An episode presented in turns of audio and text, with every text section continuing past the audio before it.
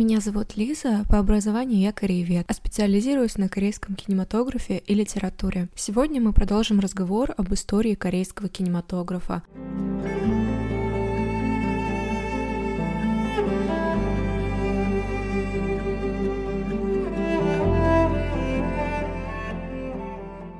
Но прежде чем мы начнем двигаться по периодам корейского кино, я сделаю оговорку на том, что рассматривать мы будем исключительно южнокорейский кинематограф. Его история начинается 15 августа 1945 года. Этот день считается днем освобождения Кореи. За день до этого была определена 38-я параллель на Корейском полуострове, как линия разграничения принятия капитуляции японских войск. На севере оставались войска Советского Союза, а на юге войска США. И как мы помним из предыдущей лекции, корейский национальный кинематограф переживал тяжелый период во время колониального господства. Японские власти закрыли 10 корейских кинокомпаний, таким образом насильственно остановив корейское кинопроизводство. После освобождения корейского полуострова от японской оккупации начинается первый период южнокорейского кино. Профессор Ли Йонг Гель в своей работе «История корейского кино» называет его «либерализация корейского кинематографа». Именно о ней сейчас пойдет идет речь. Итак, этот период начинается от освобождения Кореи 15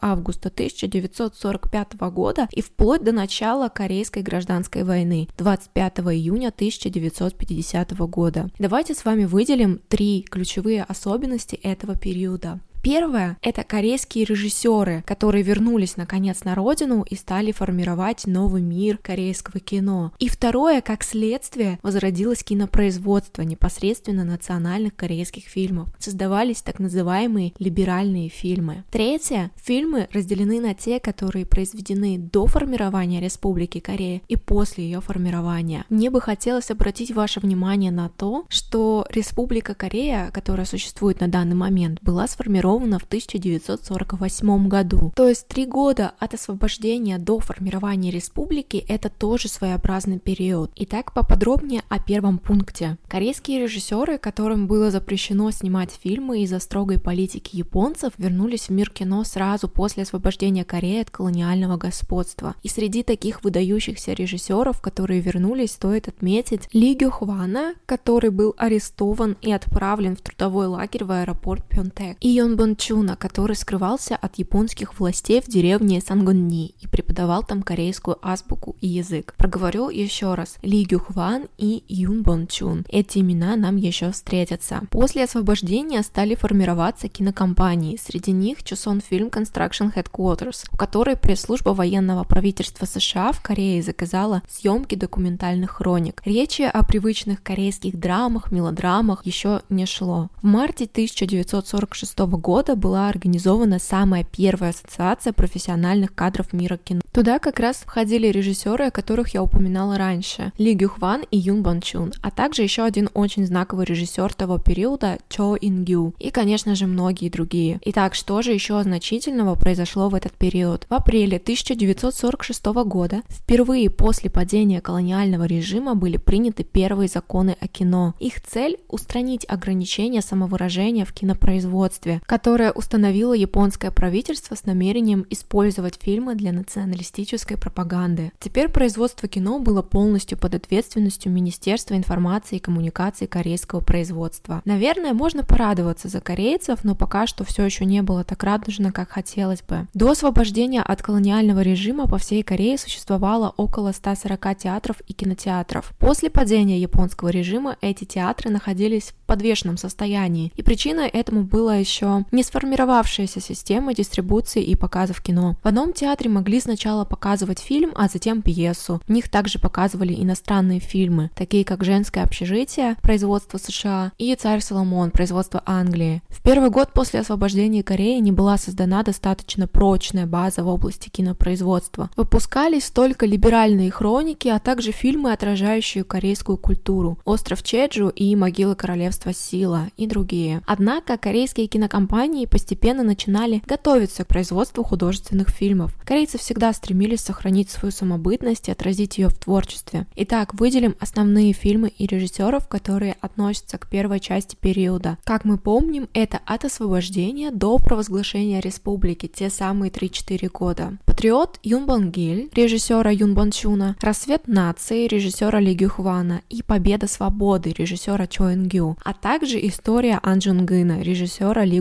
Гуйона. Имена уже вам знакомы, естественно, их было намного больше, но мы сосредоточимся на основных. По названиям фильмов можно заметить, что в основном их главной темой выступал патриотизм, истории о борцах за независимость и героев, таких как Ан Джун Гын и Юн Бон Гиль. В основном из-за недостатка съемочного оборудования фильмы этого времени были, ну, не самого лучшего качества. Снимали на пленку 35 мм, а иногда и на 16. Это не могло не бросаться в глаза. Публика сравнивала качественные зарубежные фильмы и отечественные. Но такая критика только мотивировала корейских кинопроизводителей как можно скорее восстановить корейское кинопроизводство. Несмотря на плохое качество картинки, самый первый фильм, который можно отнести к либеральным фильмам, был очень успешен в прокате, а именно фильм «Победа свободы» режиссера Чо Ин Гю, который показали не только в Корее, но и в Китае. Сам маршал Чан Кайши посмотрел этот фильм и оставил о нем заметку «Победа свободы, победа Кореи». Сюжет фильма основан на истории жизни корейского народа, который выживал под японской агрессией и притеснением религиозной свободы. На фоне беспорядков и конфронтации между левыми и правыми группировками кинематограф оказывал большое влияние на публику, точно описывая состояние корейского народа после освобождения от Японии. Вслед за либеральными фильмами к концу 1940-х годов стали появляться фильмы антикоммунистической направленности. Возникновение таких фильмов было связано с разграничением Кореи по 38-й параллели. Вспышки восстаний левых группировок в городах Юсу и Сунчон, находящихся в южной части Кореи, были запечатлены в антикоммунистических фильмах. Например, фильм «Разрушенная 38-я параллель» режиссера Юн Банчуна. Итак, после освобождения Кореи в 1945 году и вплоть до формирования Республики Корея, корейские режиссеры снимали в основном фильмы об освобождении, военные хроники. Что же было дальше? А дальше 15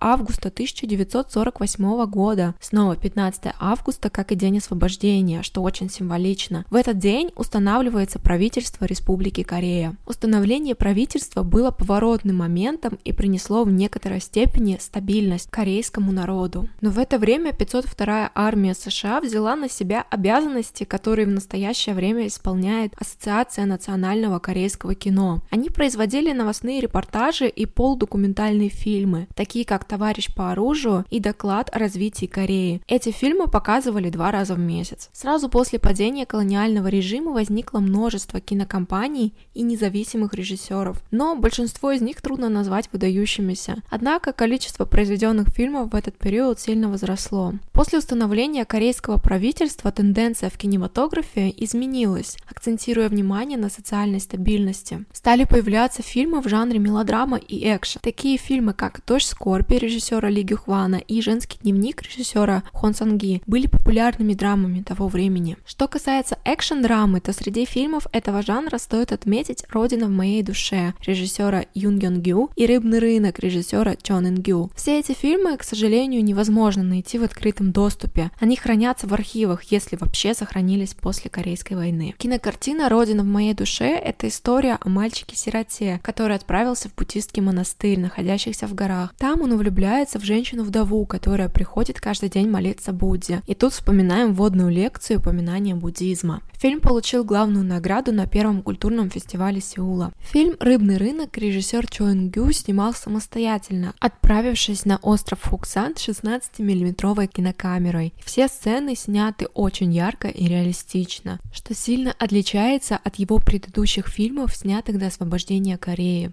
Пришло время подытожить нашу лекцию. Итак, период либерализации южнокорейского кинематографа начинается с освобождения Кореи в 1945 году и заканчивается с началом Корейской войны в 1950. Сам этот период делится на два подпериода – до установления правительства Республики Корея и после него. Фильмы в этот период основывались на теме национализма и патриотизма. Основной жанр – документальные хроники. После 1948 года по постепенно начали появляться художественные фильмы в таких жанрах, как мелодрама, драма и экшен. Домашним заданием будет посмотреть такие фильмы, как «Объединенная зона безопасности» 2000 года режиссера Пак Чанука, также «38-я параллель» 2004 года режиссера Кан Джи Гю. Эти фильмы вам помогут проникнуться историей разделения Кореи на два самостоятельных государства. Я надеюсь, что вы с интересом прослушали эту небольшую лекцию. Спасибо за внимание и до новых встреч! Thank you